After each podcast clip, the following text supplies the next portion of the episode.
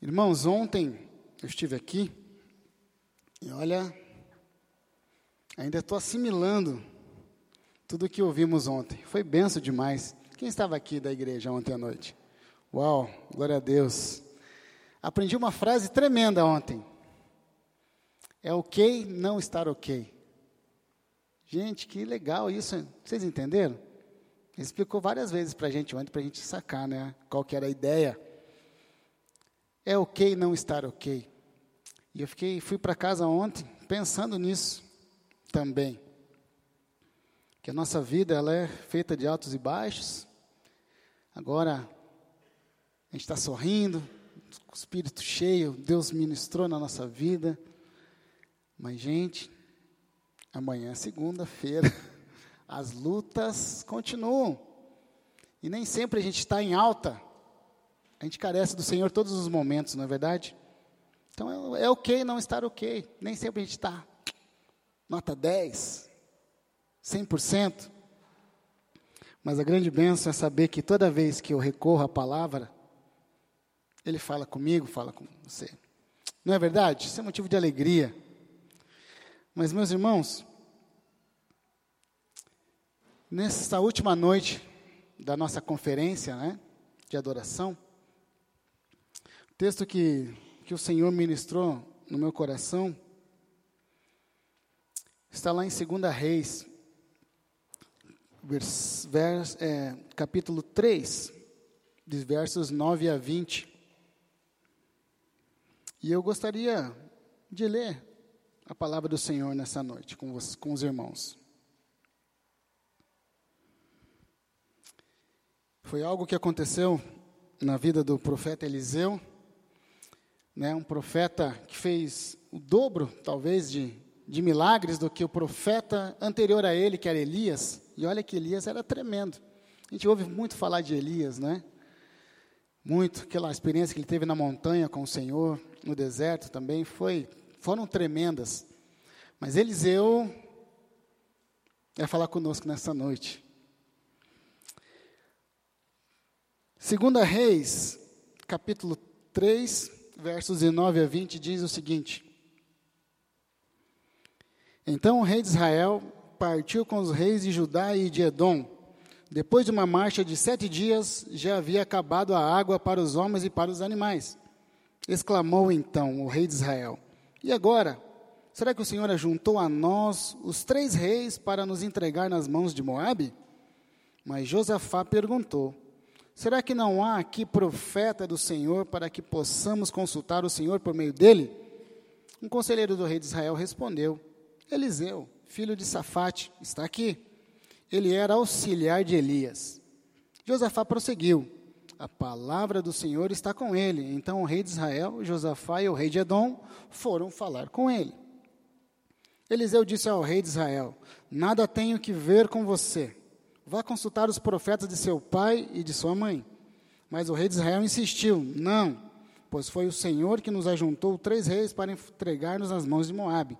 Então Eliseu disse: Juro pelo nome do Senhor dos exércitos, a quem sirvo, que se não fosse por respeito a Josafá, o rei de Judá, eu não olharia para que para você nem mesmo lhe daria atenção. Mas agora tragam-me um arpista. Enquanto o arpista estava tocando, o poder do Senhor veio sobre Eliseu. E ele disse: Assim diz o Senhor: cavem muitas cisternas neste vale, pois assim diz o Senhor: vocês não verão vento nem chuva, contudo, este vale ficará cheio de água, e vocês, seus rebanhos e seus outros animais beberão. Mas para o Senhor isso ainda é pouco. Ele também lhe entregará Moabe nas suas mãos. Vocês destruirão todas as cidades fortificadas e todas as cidades importantes. Derrubarão toda a árvore frutífera, taparão todas as fontes e encherão de pedras todas as terras de cultivo. No dia seguinte, na hora do sacrifício da manhã, a água veio descendo da direção de Edom e alagou a região. Querido Deus, obrigado, Pai, porque pelo que o Senhor já tem feito até aqui. Nesse momento nós acabamos de ler a tua palavra e clamamos ao Senhor para que o Senhor continue falando conosco e transmita essa mensagem que seja poderosa aos nossos corações e transformadora, Pai. E é o que nós oramos em nome de Jesus. Amém. Queridos, aqui, nesse contexto, a gente tem os reis de Israel se juntaram para vencer o inimigo, né, e passaram sete dias marchando pelo deserto, mas a água acabou. Interessante que no verso 11, o rei Josafá, né, que era o rei de Judá, no verso 11 ele diz: Será que não há aqui profeta do Senhor para que possamos consultar o Senhor por meio dele? Tremendo a gente pensar nesses momentos de dificuldade, que a gente pode recorrer ao Senhor. Você recorre ao Senhor quando a coisa está difícil? Sim ou não? Acho que não, né? Sim ou não? Amém. Nós recorremos ao Senhor, porque temos essa benção de poder contar com o Senhor. Mas, queridos,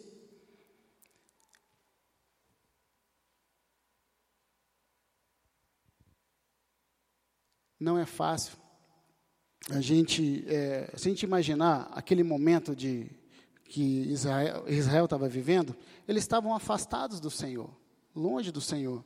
No momento de dificuldade, eles clamaram. Mas olha só que interessante ver a postura do profeta. Graças a Deus eles tiveram sorte e encontraram, tinha ali o profeta do Senhor, que era Eliseu. E no verso 13, Eliseu ele, Eliseu ele fala diretamente ao rei. Ele vai de frente. Ele diz o seguinte: Eliseu diz ao rei de Israel: Não tem a ver é, não tenho que ver com você. Vá consultar os profetas do seu pai e de sua mãe. Mas o rei de Israel insistiu: Não, pois foi o Senhor que nos ajuntou. E olha só que interessante. É, Eliseu, peraí, mas vocês se reuniram para a batalha, e só que faz tempo que vocês estão afastados do caminho do Senhor. O que, que vocês querem aqui agora? Eliseu, ele é duro, ele é duro, ele é direto. Ele é direto. E há uma pergunta que fica para mim e para você. É, nós temos sido diretos com o Senhor? Ou melhor, com as pessoas que estão à nossa volta? Nós temos confrontado as pessoas? Queridos, ao nosso redor, na nossa família, muitas vezes, tem pessoas hoje indo para o inferno, porque não tem ainda uma vida com o Senhor, e nós sabemos a verdade, e cabe a nós, sim, confrontarmos. E é interessante pensar que, nos dias de hoje, eu e você muitas vezes temos receio de lidar com as pessoas, de falarmos das verdades do Senhor, até porque parece que a gente está invadindo a privacidade delas. Afinal de contas, a gente vive num mundo que diz que eu não posso impor nada. Nós sabemos que é benção servir o Senhor e que essa benção nos alcançou e nos salvou. E que isso precisa chegar para a vida das pessoas, mas muitas vezes a gente fica com receio. Parece que nós estamos invadindo a privacidade das pessoas, e isso é complicado. E interessante que lá na igreja nós temos um projeto de inclusão social através da música chamado EVM, Espaço Vida e Música. E nós temos um braço desse projeto é, em Sevilha, na Espanha. E é interessante que, através da música, nós temos levado a palavra do Senhor. E naquela comunidade onde a igreja está inserida, os pais levam as crianças para aprender violino, flauta, transversal, instrumentos de sopro, instrumentos de percussão. E o europeu, normalmente, ele preserva, ele investe na cultura da música. E ele aprecia que o seu filho vai aprender música, mesmo que seja numa igreja, interessante que a maioria, grande parte do povo europeu é católico, pelo menos ali na cidade de Sevilha, e estar numa igreja protestante, para eles, na verdade, eles nos encaram como uma seita, na visão deles. Cristão evangélico é uma seita, não é uma religião.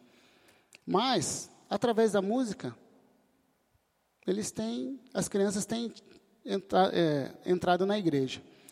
E olha só que tremendo pensar a realidade econômica hoje da Europa, né? As aulas lá são bem abaixo dos, dos valores que é feito nos conservatórios da cidade. Então, eles, as, as aulas estão cheias de crianças. E é interessante que, conversando com o nosso coordenador de música lá, ele comenta que no começo os pais ficam receosos, mas vê a qualidade do trabalho, porque é aula de música na igreja. Não se fala de Jesus abertamente naquele momento da aula, mas se vive Jesus de uma maneira tremenda. E o que a gente tem percebido é que mesmo naquelas conversas que o pastor e que o nosso coordenador de música tem tido com os pais, eles elogiam o trabalho, acham bonito.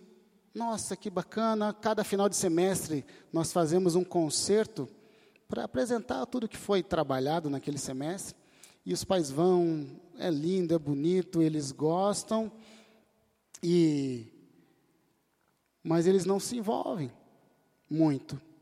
Mas olha só que interessante, eles vendo os filhos ali participando, através do relacionamento, o pastor consegue chegar mais próximo e, segundo a Junta de Missões Mundiais, para que um espanhol se converta através do trabalho normal missionário é, de uma família, é, a estatística é mais ou menos de 7 a 8 anos de trabalho. E já em três anos de projeto do Espaço Vila e Música na Espanha, nós já temos oito famílias que já desceram as águas do batismo. Por quê? Através do relacionamento, através daquilo que está sendo vivido, não só falado, mas experimentado. Mas eu fiz esse parênteses aqui, porque nós estávamos falando de Eliseu. Eliseu era direto, ele falava, e muitas vezes a gente precisa falar, mas principalmente viver. Ontem, o pastor aqui, ele comentou sobre sermos uma igreja acolhedora. Esse foi um desafio ontem. E aquilo falou forte no meu coração. As características de sermos pessoas acolhedoras, não é? De caminharmos com o Senhor, mas sermos acessíveis. Bom, sabe, queridos, aquele povo não consultava a Deus há muito tempo, voltando aqui na mensagem, não é? Estavam caminhando para uma batalha que, teoricamente, seria fácil, Gente, estamos falando do exército de Israel. Eles iam lutar contra Moab. E naquele contexto, o exército de Israel era muito melhor, mais preparado, com certeza. Mas eles ficam sem água, sem água naquele momento.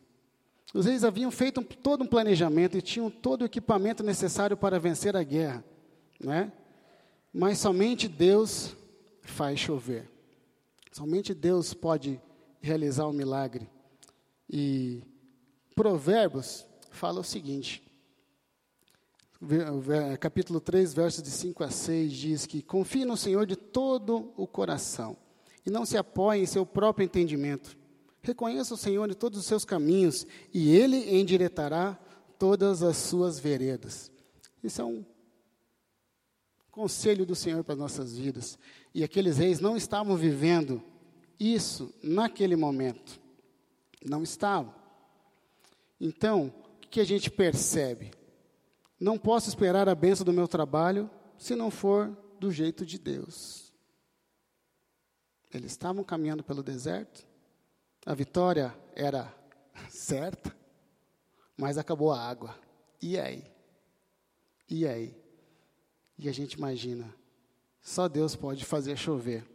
E olha só que interessante. Eliseu, naquele contexto, no verso 15, ele faz algo muito estranho. Muito estranho.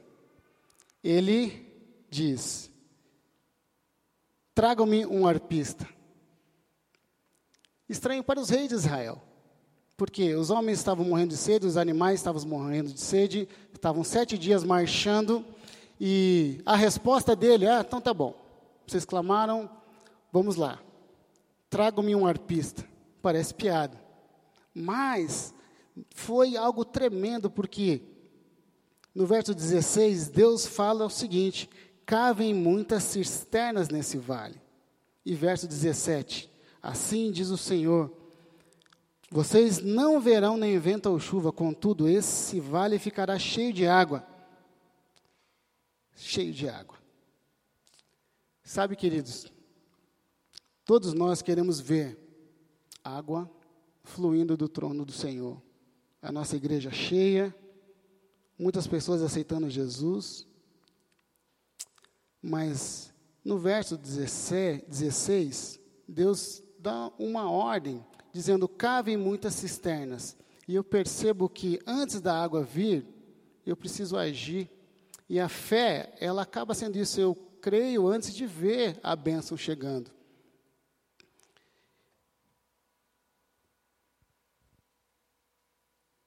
Quando eu falo em cisternas, quando eu penso aqui, verso 16, ele disse: Assim diz o Senhor: cavem muitas cisternas nesse vale, pois assim diz o Senhor: vocês não verão vento nem chuva. Eu preciso preparar a terra. Imagina os reis, os reis de Israel: olham para o horizonte, não veem vento nem chuva. Mas foi uma ordem do Senhor, porque a palavra de Deus diz: Assim diz o Senhor. E eles precisam preparar a terra, cavar as cisternas, na minha, em algumas traduções de escovas, enfim. Eu preciso cavar para que quando a água chegasse, a água ficasse represada ali e não fosse embora, para que se matasse a sede do povo. É um desafio para mim e para você prepararmos a terra em atitudes firmes do Senhor, esperando a bênção do Senhor. Em 2008, o nosso maestro aqui, o Fábio Davis, cadê o Fabinho? Está ali com a esposa. Ele cavou uma cisterna. Ele investiu nesse trabalho de Big Band. E a gente pôde aproveitar essa bênção após isso. Nós cavamos muitas outras cisternas juntos, investindo, visitando igrejas, abençoando vidas, fazendo viagens missionárias. Inclusive, uma delas vocês nos ajudaram a realizar em 2014, quando fomos para Cuba. Essa igreja nos abençoou, indo lá no Teatro Paiol. Quem, tá, quem foi no Paiol assistiu aqui, né? No Teatro Paiol, em 2014, quando estivemos fazendo a campanha para viagem, para levantamento de recursos, a gente fez a divulgação aqui também na igreja. E levamos recursos, foi uma bênção, levamos muitas doações. Temos cavado cisternas. Para quê? Para que quando a água do Senhor desça, ela enche as nossas vidas. A gente olha aqui a realidade do povo de Israel, como eles estavam afastados do Senhor e como naquele momento onde tudo parecia favorável a eles, as coisas se transformaram, porque só Deus manda chuva. Só Deus faz chover. Eu posso me preparar, eu posso ter uma big band maravilhosa, como nós temos aqui, que o pastor elogiou tanto, né? Um som maravilhoso, um som bonito, mas se não tiver vida na vida, não tiver a presença do Espírito do Senhor, isso aqui se torna barulho para Deus. A melhor música é barulho para o Senhor se o nosso coração não está voltado para Ele. E isso na nossa realidade, mas também, queridos, na sua realidade. Porque cada um de nós aqui temos que colocar as nossas vidas diante do Senhor e, e deixar que essa nossa vida seja utilizada para a honra e glória dEle. Não é verdade? E como fazer? Né, Eliseu disse aqui diretamente para os reis: Ó, oh, o que, que vocês querem aqui agora? Vocês não estavam adorando outros, a outros deuses e agora vocês querem recorrer ao Senhor? Nós precisamos louvar o Senhor, estamos preparados para que possamos realmente abençoar a vida das pessoas. Mas para que isso aconteça, as disciplinas espirituais nas nossas vidas, elas são importantes. Eu não consigo ter uma vida com o Senhor me alimentando apenas no domingo, embora a palavra dessa igreja seja maravilhosa. Não apenas eu consigo me estar pronto se eu me alimentar apenas nas conferências de adoração que essa igreja realiza eu preciso me alimentar a cada dia, para que eu tenha a presença do Espírito do Senhor, para que quando a água venha, ela fique represada e eu possa abençoar várias vidas, que eu possa salvar pessoas, que eu realmente possa cumprir aquilo que é o propósito do Senhor nesse mundo. Queridos, nosso desafio é cavar muitas cisternas. E muitas delas serão pela fé. Ontem foi, foi é, compartilhado aqui que a, o aprisionamento da verba da, de um casal de missionários, eu não lembro o país, um missionário aqui da igreja que vocês sustentam, vocês recolhem a oferta dele a cada 12 meses. Que esse décimo segundo mês chegou e precisaria ser feito para os próximos 12 meses. Isso é fé. Levantar esse recurso é fé. É cavar uma cisterna, é investir. E quando eu leio a palavra, eu percebo que Deus diz que cavem muitas, não apenas uma cisterna, cavem muitas cisternas. Porque eu, diz o Senhor, eu mandarei água, e vocês e seus rebanhos e seus outros animais beberão. Vocês percebem, queridos? O trabalho do Senhor, ele não é em vão. Mas quando eu falo em cavar cisternas, eu penso no quê? Trabalho. Trabalho. E mais trabalho. Nossa Big Band tem alguns sonhos. Nosso trabalho ministerial é levarmos a palavra do Senhor através da música. E muitas cisternas nós temos cavado. Temos investido em ensaios, ensaios de naipe, ensaios gerais. Temos investido em vidas, em planejamento, em momentos de ministração. Para quê? Para que a palavra do Senhor chegue através das pessoas. E a nossa estratégia é a música. Mas, e a sua? Qual é?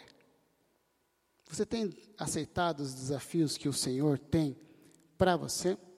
Ou melhor, você sabe quais são esses desafios do Senhor para você? Está claro para você aquilo que você deve fazer?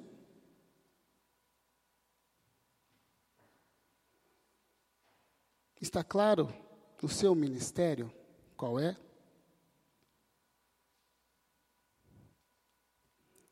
Nosso desafio, queridos, é vivermos cada vez mais a palavra do Senhor. Nesse momento, eu gostaria de orar. Orar para que Deus continue usando a sua vida para que cada vez mais eh, você tenha coragem de investir de, na obra do Senhor, cavando cisternas, que você se aproxime cada vez mais do Senhor, para que, quando Ele mandar água do céu, do trono dele, você esteja preparado para receber. E que quando a água da vida do Senhor, o Espírito Santo do Senhor passar por você, essa água não vá embora, mas que ela seja represada, que você beba, que você se encha da presença de Deus, porque o nosso mundo precisa. Amém? Então, enquanto o Alex ali toca para a gente, não é essa música. Você que quer, nesta noite, experimentar um pouco mais da presença do Senhor, se no momento dessa palavra você lembrou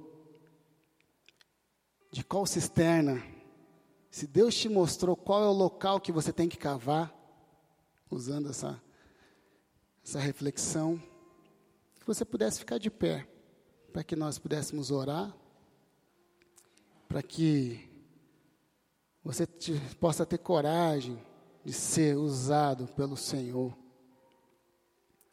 e que Ele te mostre cada vez mais o caminho. Amém?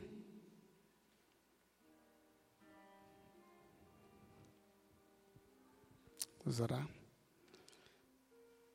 Deus, obrigado, Pai, pela porção da Tua palavra, por termos refletido nesse texto que fala sobre essa preparação do terreno que nós temos que ter na nossa vida. Essa mensagem que fala dessa chuva que salva Deus. E como é importante a presença do Senhor nas nossas vidas. Nos dá coragem, Deus, de cada vez mais não entrarmos no módulo manutenção da nossa vida espiritual, mas que possamos aceitar os desafios que o Senhor tem para nós, desafios de, das nossas, do desenvolvimento das nossas disciplinas espirituais, para que possamos estar mais próximos do Senhor, que a gente possa ler mais a Tua palavra, Deus, que as nossas orações, Pai, não sejam pesadas, Deus, que a gente possa ter é, facilidade, Deus, e alegria entrar na Tua presença, de orar, de buscar a Sua face, Pai. Deus, fala ao nosso coração, nos abençoa e que seja um tempo precioso do Senhor. Todos os momentos que estivermos orando e que o Senhor continue semeando nas nossas vidas, Pai e que possamos ser bênção nessa terra, Deus. Que possamos estar preparados para que quando a água chegar, Pai, que a gente possa se encher, encher da Tua presença, encher do Teu Espírito, Deus.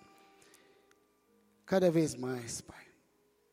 É o que nós oramos, agradecidos ao Senhor, em nome de Jesus. Amém.